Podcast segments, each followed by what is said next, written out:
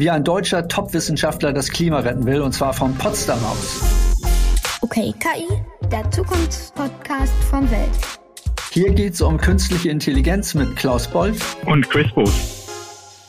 Ja, hi Chris. Äh, unser heutiger Gast ist Ralf Herbrich, einer der weltweit renommiertesten Wissenschaftler und Gelehrten auf dem Gebiet der KI. Er hat an der TU Berlin promoviert, in Cambridge geforscht, er ging dann zu Microsoft, dann in die USA, dann zu Facebook, man kommt schon fast durcheinander, dann zu Amazon als Direktor für maschinelles Lernen und 2020 äh, dann als KI-Chef zum Modehändler Zalando zurück nach Berlin in die Heimat. Vergangenes Jahr dann der nächste Transfer-Coup. Diesmal wechselte Ralf Herbrich an eine gemeinsame Fakultät der Uni Potsdam und des Hasso-Plattner-Instituts, wo er heute einen Forschungsbereich für KI und Nachhaltigkeit aufbaut. Inzwischen ist er auch einer der drei Geschäftsführer des HPI. Ähm, die Zahl seiner bisherigen Stationen zeigt, wie gefragt der Mann ist, deutet aber auch auf eine gewisse Rastlosigkeit oder Abenteuerlust hin. In der Presse wurde er schon als unkonventioneller, ja exzentrischer Freigeist beschrieben. Ganz herzlich willkommen bei OKKI, Ralf Herbrich. Vielen lieben Dank für die Einladung. Es waren aber auch 22 Jahre im Abriss.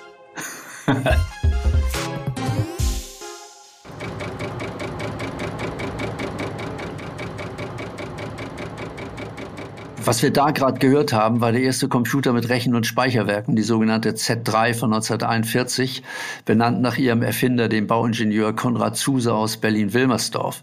Bestückt war das elektromechanische Wunderwerk mit fast 3000 äh, Fernmelderelais, entsprechend laut versaß sein Dienst. Zu sehen und zu hören ist der Urcomputer unter anderem noch im Deutschen Museum in München. Herr Brech, äh, was verbindet Ihr Forschungsgebiet mit dieser Pioniertechnik? Mein Forschungsgebiet ist ja sehr auf die Energieeffizienz von Algorithmen der künstlichen Intelligenz ähm, fokussiert.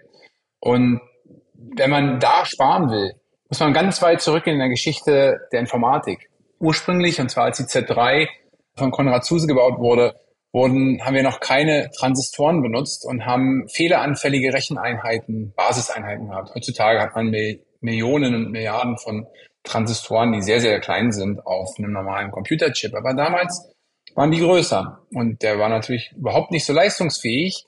Aber man musste sich damals über Algorithmen Gedanken machen, die mit fehlerhaften Recheneinheiten umgehen konnten. Und das äh, Interessante an der künstlichen Intelligenz, äh, einer der Sachen, die man äh, sozusagen dies auszeichnet, ist, es geht ja darum, intelligent zu handeln. Und wir Menschen machen das auch, indem wir eine gewisse Vorhersage machen, was in den nächsten Sekunden, Minuten, Tagen passieren wird. Und das heißt, damit wir intelligent handeln können, müssen wir in einer Weise die Zukunft antizipieren. Und das ist nie sicher. Und auch bei Computern ist das nicht sicher. Wenn wir heutzutage Verfahren benutzen für Bilderkennung, dann sind die zu 99 oder 99,9 Prozent korrekt und erkennen die Gesichter auf Bildern. Aber ganz wenige Male sind eben auch in, in, äh, nicht akkurat und machen Fehler. Und das ist akzeptierbar. In dem Feld der künstlichen Intelligenz sind Fehler in der Vorhersage der Zukunft akzeptierbar. Daher sind auch Fehler in der Berechnung akzeptierbar. Das trifft auf viele andere Bereiche der Informatik nicht zu. Äh, Nochmal ganz kurz zu Ihrem bunten Lebenslauf, Herr Erbrich. Man sagt doch, dass die großen Innovationen äh, nicht mehr an den Unis und Instituten entwickelt würden, sondern in den Laboren von Google, Facebook und, und Amazon, wo man außerdem noch Top-Gehälter bezahlt äh, und alle Forschungsfreiheiten gewährt. Stimmt das alles gar nicht? Sind das Vorurteile oder warum verzichten Sie darauf und gehen nach Potsdam ans, ans HPI? Naja, ich habe ja in meinen Rollen ähm, in den Firmen auch immer sehr in der Forschung schon gearbeitet.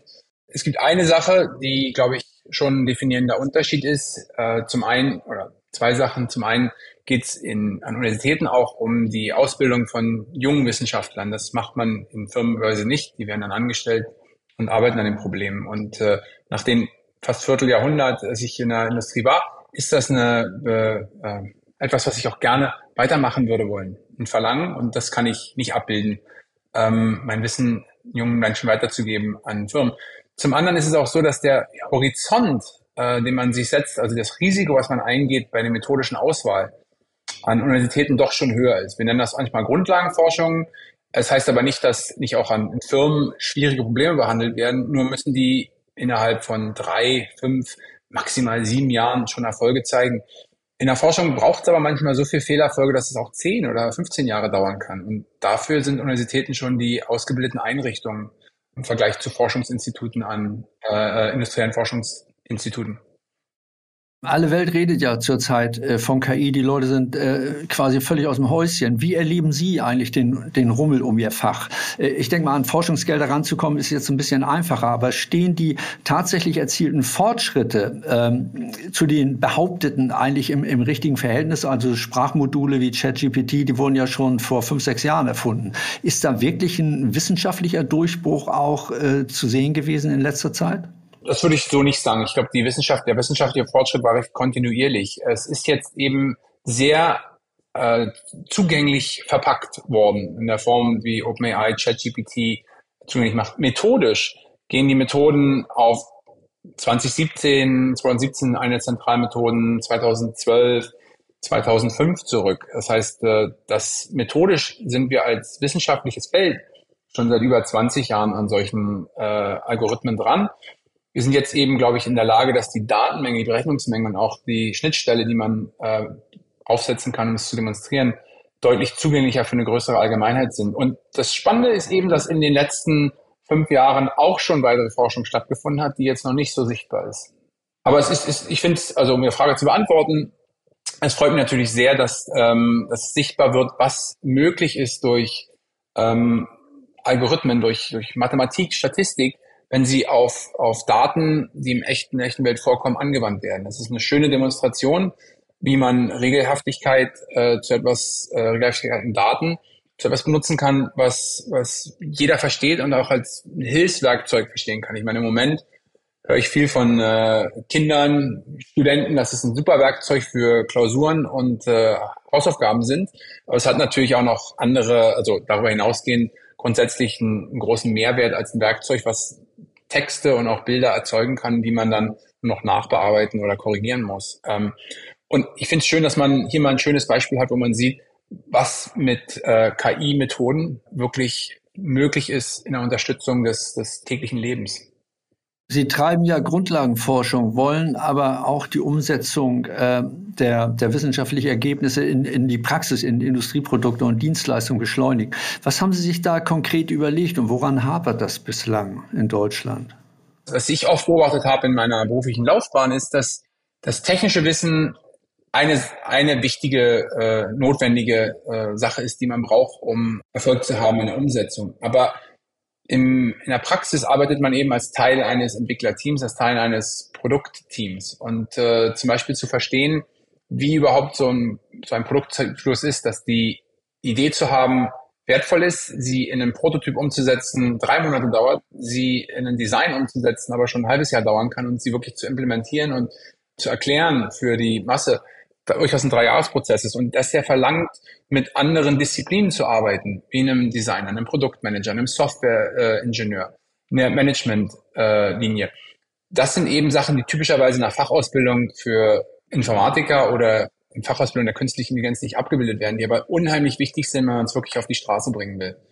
Und das ist etwas, wo ich auch meine Erfahrung aus den 20 Jahren gern einbringen will, dass dieser menschliche Aspekt des Entwickelns und des Produzierens eine zentrale Rolle spielt, auch im Bereich KI, obwohl es um künstliche Intelligenz geht. Also ich kann da nur deine Homepage empfehlen, muss ich ganz äh, sagen, weil im, in der Vorbereitung jetzt hier auf äh, den Podcast habe ich natürlich mal wieder geschaut.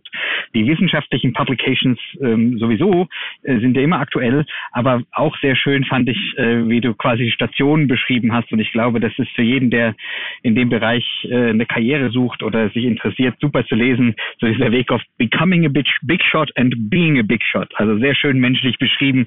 Das zeigt ja auch gerade, was du gesagt hast, wie, wie man sich da damit beschäftigen kann. Ja, das war etwas Humoristisches, was wir als Gruppe gebaut haben. Ein wenig mit einem äh, zwinkernden Auge auf die wissenschaftliche Laufbahn und industrielle Laufbahn. Total klasse, sehr äh, lesenswert. Können wir vielleicht äh, in die Beschreibung mit reinbringen, dass, dass die anderen sich das auch nochmal anschauen. Ähm, du bist ja eigentlich sehr unkonventionell, was so KI-Forschung angeht. Also die meisten Leute, KI besteht ja aus vielen Feldern. Auf der einen Seite gibt es dieses ganze regelbasierte, wie eine Maschine argumentiert, also das nachbildet. Auf der anderen Seite gibt es das instinktbasierte, also wo viele Dinge zusammenwirken und dann ein äh, wahrscheinliches Ergebnis rauskommt.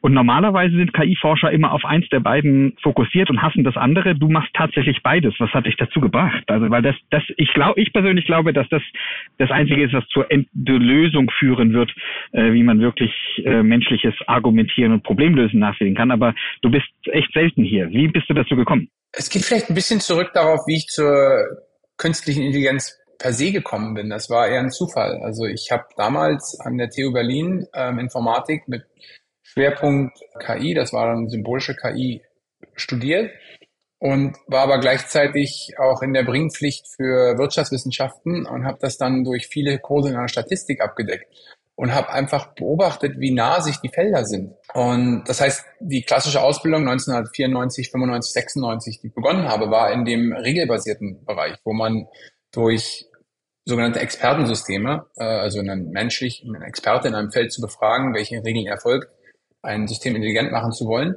Das war die Grundausbildung. Gleichzeitig habe ich aber parallel durch einen ganz anderen Studiengang die, die, äh, die Sichtbarkeit bekommen auf Methoden der Statistik, die in ihrem Ziel äh, vielmehr auf sehr ähnlich sind, in ihrer Methodik aber völlig anders. Und äh, was sich dann auch weiterhin durchgezogen hat, ist eine gewisse Methodenagnostik. Also ich will wirklich, mich, mich begeistert wirklich intelligente Berechnungen, im Idealfall mit so wenig Energie, wie wir als Menschen auch nur brauchen, äh, erfinden zu können, entdecken zu können. Und ob ich da nun Regelsysteme brauche oder ein statistisches System oder einen analogen Computer, da bin ich recht ergebnisoffen ähm, und das, das hilft, glaube ich, auch in der Wissenschaft. Bringt mit sich, dass man natürlich nicht immer auf dem Mainstream arbeitet, ähm, also auf dem, was hauptsächlich gemacht wird. Ähm, aber ich glaube, das ist auch notwendig, um, um sozusagen wissenschaftliche Sprünge zu machen, nicht immer nur das zu machen, was gerade populär ist. Sie beschäftigen sich ja mit, mit ganz konkreten Fragen an Ihrem Institut. Also wie kann man die Nachfrage nach Energie durch den KI-Einsatz besser steuern? Wie kann man Häuser so ausrüsten, dass sie Heizung und Licht nur dann nutzen, äh, wenn beides wirklich gebraucht wird? Ist es das, äh, wo man zurzeit wirklich Fortschritte erzielt? Oder bleibt es so bei Spielereien? Das gibt es ja auch schon seit ein paar Jahren.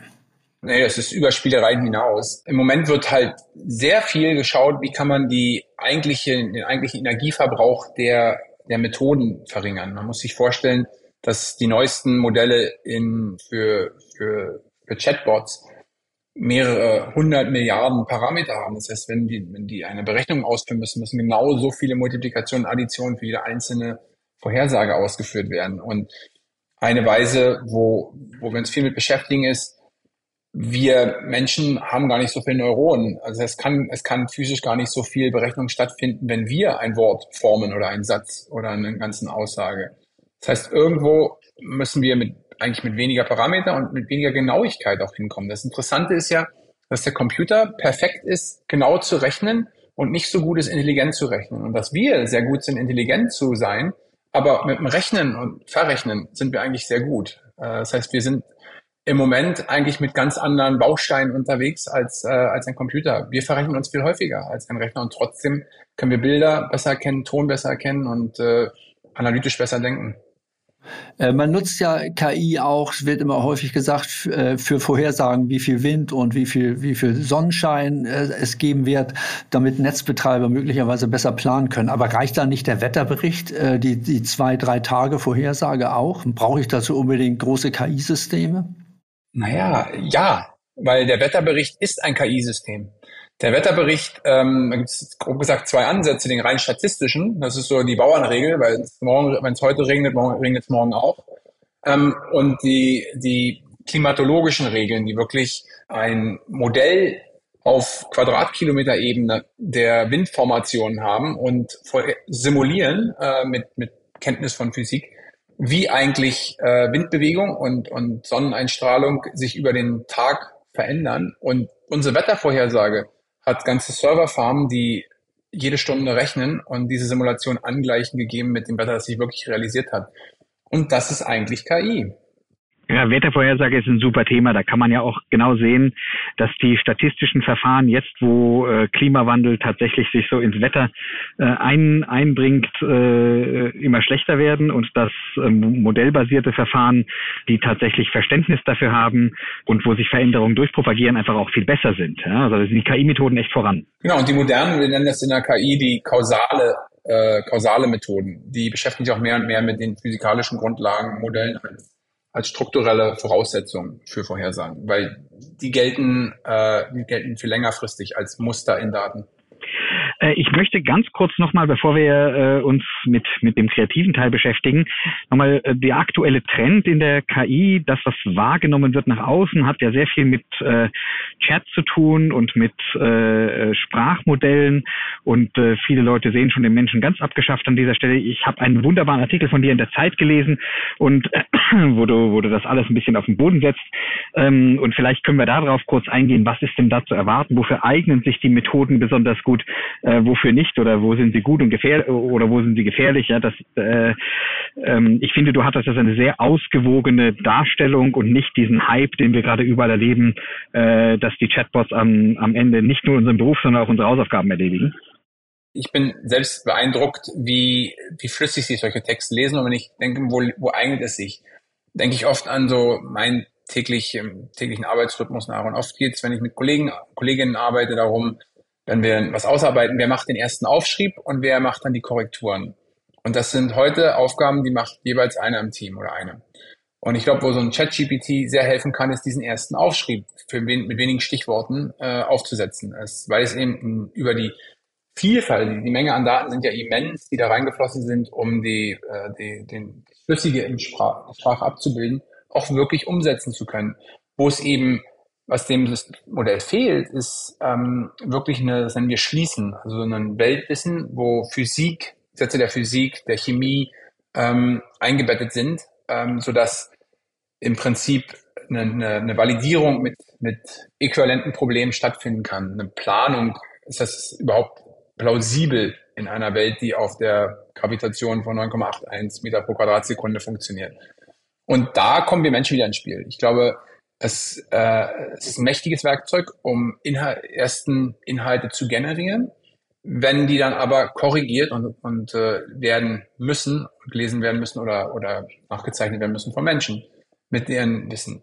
Die Gefahr besteht natürlich, dass man, und das war, glaube ich, auch meine Aussage, wenn man äh, diese Inhalte in Form anbietet, die man typischerweise mit, ähm, mit, mit Wahrheitsfindung verbindet, wie in der Bibliothek oder einer, einer Suchmaschine, wo ich eigentlich erwarte, dass ich eine Anfrage stelle und das richtige Ergebnis bekomme, dann ähm, ist es gefährlich für den Benutzer, wenn, wenn nicht wirklich ein klares Label zumindest dran ist, dass das eine statistisch wahrscheinliche Aussage ist, die aber nicht validiert wurde durch äh, Personen oder durch Weltwissen. Und da bestehen gewisse Gefahren, wenn, wenn man diese Trennung nicht klar macht als ein Produktion, äh, Produktivitätsgewinn in einer, in einer Inhaltserzeugung und nicht als eine Suchmaschine für Weltwissen. Das ist ChatGPT nicht. Apropos Weltwissen, wir haben äh, Mitte, Mitte März wurde, glaube ich, GPT-4 vorgestellt, die, der vierten Generation. Äh, man sagt, bei GPT-5 äh, spätestens sei das Weltwissen verfügbar. Äh, sind das Spinnereien oder glauben Sie auch daran? Nee, ich, äh, ich glaube, dass immer mehr Information reinfließen kann, aber um wirklich zu schließen, die Menschen müsste das System ja auch mit der echten Welt interagieren und oder eine Form des Planens auch haben. Ähm, eine, eine Form der Einschränkung, Sachen zu sagen, die physikalisch unmöglich sind. Und allein die Physik ist nicht verkörpert, äh, strikt, strikt angegeben in der Architektur von ChatGPT. Also ich glaube, es können immer mehr Fakten fürs Training benutzt werden. Aber das System wird immer interpolieren bei Fakten, die es nicht weiß. Und Fakten sind ja auch nur digitale Aufzeichnungen der Vergangenheit. Äh, kein, keiner weiß, welche Technologie wir in einem Jahr zur Verfügung haben. Äh, nur jemand, der darin lebt und sie auch wahrnimmt und, und sie einordnen kann. Und äh, von daher glaube ich, dass die reine Faktenbasis zum Trainieren größer wird, aber die Interpolation, das, nennt sich in dem Feld Halluzinieren, digitales Halluzinieren, das wird immer stattfinden, stattfinden müssen, um Fragen, beliebige Fragen zu beantworten. Und äh, da wird auch in ChatGPT 5 und 6 ohne strukturelle Änderungen, die wirklich eine Verankerung in der, in der Physik und in Wertekonstrukten hat, nichts ändern. Dass da Fehler passieren. Also wenn ich mir was wünschen dürfte, dann würden wir ja die äh, äh diese Technologie wie JetGPT verwenden, um endlich das Mensch-Maschine-Interface zu verbessern und mal die äh, 40 Jahre alten Maus und Tastatur in Rente zu schicken ähm, und nicht dafür, dass die Maschine irgendwas weiß, was ähm, Menschen besser schließen können. Würdest du dich dem anschließen oder äh, siehst du das differenzierter? Nee, ich, ich glaube, da ich für mich anschließen, dass das Interface nicht so breit zu, als wir heute haben in Computern, eine Maus und eine Tastatur, zu, zu engmaschig ist, nicht so weit äh, benutzbar. Wir merken es ja schon, also mit, mit Handys, die es seit 20 Jahren gibt, ist schon eine Schnittstelle geschaffen, die es einfacher macht zu interagieren mit Tippen. Es gibt Sprachassistenten in jeglicher Form, ob am Armbanduhr oder ähm, beim Lautsprecher. Und auch die vereinfachen es schon. Und ich denke, da können solche Technologien helfen. Aber ganz wichtig, wenn es, äh, wenn Faktenwissen abgefragt wird, ist es, glaube ich, sehr wichtig, dass äh, immer klar ist, dass es eine erste, ein erster Aufschlag ist. Sich um nicht, nicht um eine, eine, wie eine Datenbank oder wie ein, äh, wie eine Kalkulation, um eine wirkliche äh, Ergebnis einer Abfrage aus einer Bibliothek handelt. Dafür gibt es Datenbanken und die machen das sehr gut. Kann KI kreativ?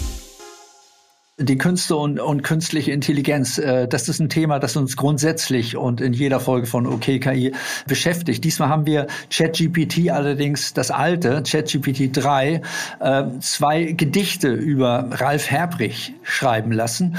Eins im Stil von Willem Busch, eins im Stil von Goethe. Äh, größtenteils hat die Maschine, die, die wurde ja auch vor allem in Englisch trainiert, äh, Mist verzapft, aber ein paar Verse sind doch ganz gut gelungen. Unser Kollege Wim Ort hat sie für uns eingesprochen. Äh, zuerst hören wir eine Bush-Simulation und dann eine von Goethe. Wie Geistesblitze seine Gedanken fließen, um Technologie und Fortschritt zu genießen. Die Algorithmen in seinem Denken reifen, die Lösungen seinen Schreibtisch streifen. So mögen sein Geist und Wissen strahlen, die Technologie treiben und im Wohlstand malen. Informatiker Herbrich, ein Meister seiner Zeit, sein Vermächtnis wird bleiben, bis in alle Ewigkeit. Informatiker Herbrich, oh was für ein Mann, der mit Daten jongliert, wie sonst keiner kann. Trotz Weisheit und Wissen bleibt er bescheiden in seinen Taten. So lasst uns ihm danken und ein dreifaches Hoch für den Mann mit den Daten. Okay, das war's jetzt. Ich glaube, der, der zweite, das war Willem Busch und der erste äh, bleibt erhalten in alle Ewigkeit. Das, das war Goethe. Aber worauf ich hinaus will, ist, ist das kreativ? Ist das Kunst, Kleinkunst? Man weiß es nicht. Wie will man sowas messen? Ich glaube, das zu quantifizieren ist schwer. Ich fand äh, schön. Ich habe äh, Busch erkannt. Ich glaube, ich habe auch ein bisschen den Goethe-Stil erkannt. Ich finde es äh, super, wenn man, ich glaube, Hochzeitszeitung oder andere persönliche, so ein schönes Beispiel, wo man einen sehr guten ersten Aufschlag hat. Ich würde jetzt wahrscheinlich, oder Freunde, die das machen würden, würden vielleicht noch etwas Persönliches über mich einbringen, was nicht im Internet steht. Ähm, und würden es leicht angleichen. Und dann wäre es, glaube ich, ein, ein, ein, äh, ein, ein Gedicht, was alle Facetten von mir beschreibt. Und es ist auch gut so, dass nicht alles äh, im Internet steht und dass es auch Aspekte gibt, die nur meine Freunde wissen. Aber ich wäre auf den ersten Aufschlag nie im Leben auf so ein schönes Gedicht gekommen.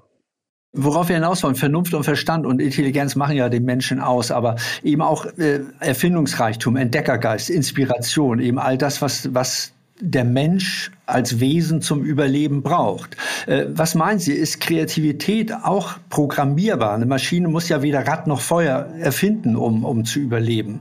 Und Kreativität ist ja ein ganz, ganz wichtiger, ganz, ganz wichtiger Aspekt des menschlichen Seins. Das ist eine interessante Frage. Ich glaube, äh, man merkt es ja hier, es hat ja bestimmte Muster benutzt aus vielen Busch-Gedichten und Goethe gibt es ja noch mehr. Ich glaube, es ersetzt nicht den Künstler. Ich glaube, es ist ein Werkzeug, was ihm hilft.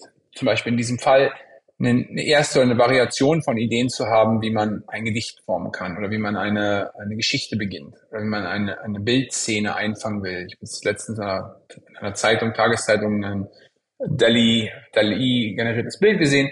Und es ist ein super erster Ausschlag, aber ihm fehlt natürlich immer ein bisschen die persönliche Note oder das, das, was noch nicht digitalisiert ist, was, den, was uns ja auch ausmacht. Und ich glaube, Künstler können das obendrauf noch einbringen und haben eigentlich ein mächtigeres Werkzeug. Künstler benutzen heute schon digitale Werkzeuge beim Malen, indem sie äh, digitale Pinsel haben, die bestimmte äh, Züge machen. Das ist jetzt ein sehr intelligenter Pinsel und eine sehr intelligente Textkorrektur.